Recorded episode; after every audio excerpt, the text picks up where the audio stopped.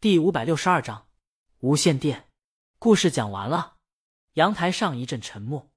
所以，大爷在喝了一罐可乐以后，打破宁静。莆田给了你多少钱？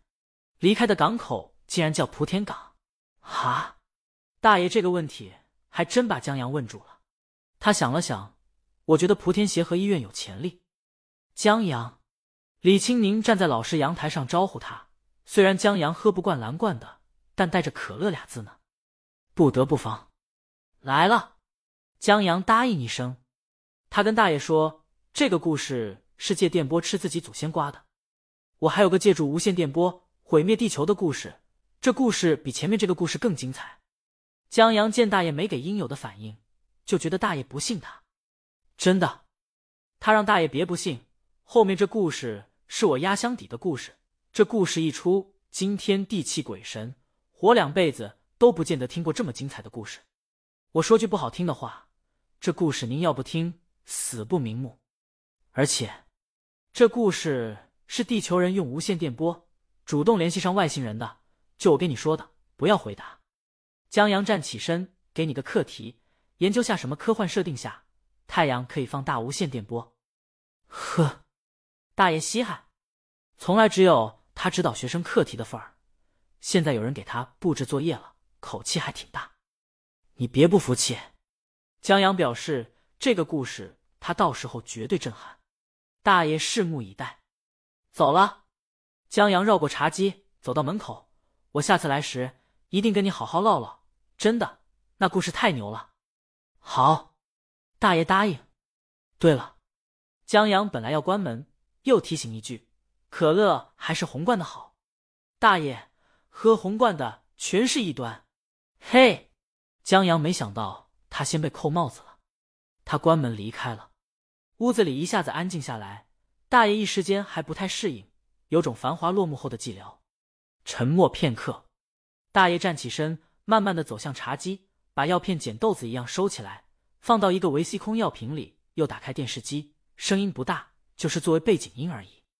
然后，大爷拿起一罐可乐。放在墙角桌子上的照片前，看着照片发呆。照片上是他妻子，一个很优雅、很好看的女人。他很想念她。在半年前他因病去世以后，他活得毫无生趣。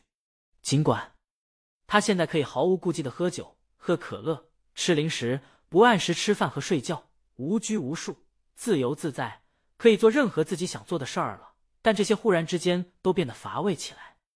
当然。今天这小插曲，他觉得还挺不错的，为枯燥的生活增添了一丝色彩。他摸了摸照片上的灰尘，听到刚才的故事了吧？大爷把刚摆在照片前的可乐拿起来喝一口。电波，你肯定喜欢。不过这故事你要听了，肯定哭得稀里哗啦。等我下去讲给你听。大爷把可乐打开，故事里的人在那么努力的活下去。大爷喝了一口可乐，若有所思，然后。他摇了摇头，管他呢。他觉得故事挺不错的，挺让人感动的。但年纪大了，潸然泪下不至于，倒是坐在这儿聊聊天，听听故事，这还挺惬意的。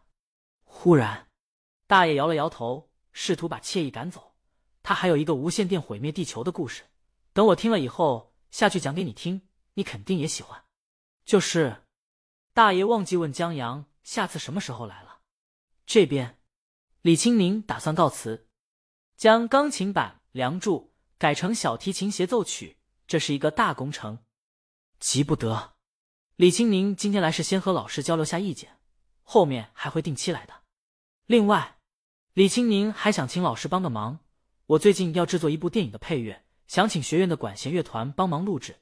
老师，您看，李青宁老师就是管弦系的教授和主任，当然可以帮忙。老师顺口问了一句：“什么电影？”李青宁：“一部意大利电影，天堂电影院已经拍摄完成，后期也进行的差不多，马上进入配音阶段了。李青宁现在陆续把后续工作推了或者延后，打算专心配乐了。”好，老师答应下来，让乐团多一些锻炼机会也挺好，以后这指不定还能成为简历一部分呢。在向老师告辞以后，江阳和李青宁下楼上车。上车前，江阳抬头看到大爷在阳台上，江阳朝他点下头。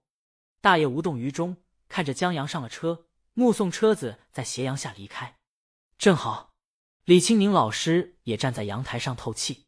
在打招呼的时候，大爷惜字如金：“你这学生不错。”李清宁老师笑了笑：“他还是刘老师的学生呢。刘老师是张教授的老伴，在大提琴上造诣很深，当年还指导过李清宁。”大爷，我说她找的老公眼光不错。李清宁老师恍然。他想了想，你俩挺聊得来的，大爷。主要他在说，李清宁老师让他给你解解闷也好。大爷没说话。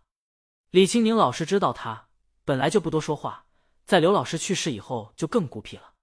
他刚要往回走，大爷忽问：“下次什么时候还来？”在车上，江阳问李清宁：“张教授家人呢？”